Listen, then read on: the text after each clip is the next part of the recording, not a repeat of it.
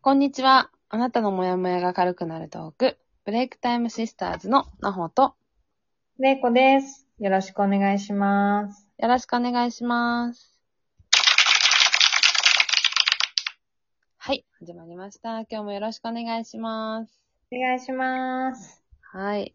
れいこさん、ちょっと、ちょっと前に、まあ、あの、スウェーデンがね、最近寒くなったっていう話をうん。出たと思うんですけど、うんね、なんか、れいこさん、ほんと、天気が悪くなることが多いから、スウェーデン は。なんかね、ちょうどこのラジオトークを始めた当初もなんか寒かったんじゃなかったかな。そうだよね。ね、なんか雪がすごいみたいな話をした覚えがあったんですけそうど、ね、急になんかそうだこう始めた頃もそうだよね。東京から行って、なんかこう、ね、なかなか気分が、みたいな話をしてたような気がするんそうね、11月に来たんですけど、去年のね。ですよね。うんうん。もうさ一年で、スウェーデンでは1年で最悪な季節と言われてい て、すごい雪が降ってましたよね。あの、まだね、11月は降ってなかった。で、12月の終わりだよね。にやっぱり降って、うーん。だけど、とにかく暗かった。うーん。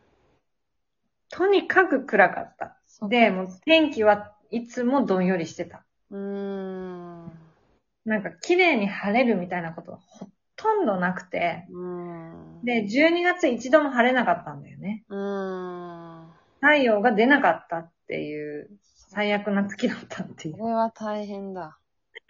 う。で、うんあの、正直こんなに天気に自分が、うんの体と心が左右されるっていうことを、うん。えー気にしたことが日本でなかった。うん。まあ、あの、梅雨の時期うんうん。ここ数年は梅雨の時期すごい長いじゃないうん。で確か去年の7月ぐらいぐらいも一度も太陽が出なくてずっと雨が降ってたとかだったんだよね、うん。日本はうん。あ。日本って言っても私がいたところは東京だったんですけど、うんで、だけどそんなにじゃない。そうですね。ね。うん。で、でもこんなに不安定な気候のスウェーデンに、に、だっていうことを私は認識してなかったから、うん。それもあってだと思うんだけど、とにかく、ものすごい鬱っぽくなっちゃうんだよね。うん。どんよりして雨が続いてとか、曇りがずっと続いて太陽が照らないとか。うん。で、逆に夏が来て、うん。今思うと夏一瞬だったんだけどね。うん。 6月の終わりから、7月の、本当8月の第1週ぐらいまでで終わったなっていう感じだったんだけ ど、1ヶ月半。うーん。で、今度は逆に明るすぎて、うん。こんなに人って、太陽の光があるだけで、うん。気分が、もうなんか異常にテンションが上がる。うん。この高揚感。うんうんこんなに人が変わるんだっていうぐらい、みんなウキウキしてるのね。うん。うーん。で、光ってこんなになんかこう、影響力があるんだっていうのをすごい知って。うん。で、今はまた雨が降ってきて寒くなってきて、ちょっとどんよりして。うん。で、こちらに長い友人に聞くと、やっぱり秋はものすごくみんな鬱っぽくなるみたい。うん、天気が悪いから。で、スウェーデンにいるとやっぱり天気とか、そのうん、鬱っぽいとかっていう話って、うん。すごく日常的。うん。もう日常茶飯事的に体調がとか気分が落ち込んでとかっていう話は珍しい話じゃないんだよね。ねうん。なので、なんかその、やっぱり天気、日本にいてもえ。うん。うん。穏やかかもしれないけど、うんその天候の変化っていうのはあるわけで、うん。あの、だからこの夏、うん。そのすごい雨が降って、不安定だっていう話を聞いて、うんきっとみんなこう、気持ちがこう、どんよりしたりしたんじゃないかなと思うんですよね。そうですね。うんまあちょっと、今日はそんな、あの、テーマでお話をあごめんね。進めていきたいなと思う。大丈夫です、全然。あの、天気でさ気持ちは左右されやすいっていうテーマを、まあ、引き続きちょっとしていきたいなと思っているんですけれども。忘れちゃった。はい今日のテーマいいんです忘れちゃった。全ごめ然、んね。皆さん。テーマはこれなんで、今日は。これなんで。はい。あの、実際にやっぱりスウェーデンっていうのは日本と全然違うなって、私も、玲子さんとこういう風な会話とか、こう、あの、画面を通して、見るだけでも、やっぱり全然違うなっていうのを感じるので、うん。やっぱり日本はやっぱり朝明るくなって、う夜ん暗くなるっていうのが、うんもうね、し四季を通して全部そうじゃないですか。春夏秋まあそう冬。すべうて、まあ遅い早いはね、あるにしろ、ううん、絶対に朝には明るくなって、夜には暗くなるっていうのが、うんバストだけど、でもスウェーデンはそうじゃないじゃないですか。極端だよね。ね。ちょっと私は本当にそれびっくりして、あ、こんなにも変わるもんなんだ。こんなにも日が落ちないんだっていう のを、目の当たりにして、こりゃ体調崩すわっていうのをすごい思ったんですよね。冬は冬でね。うん。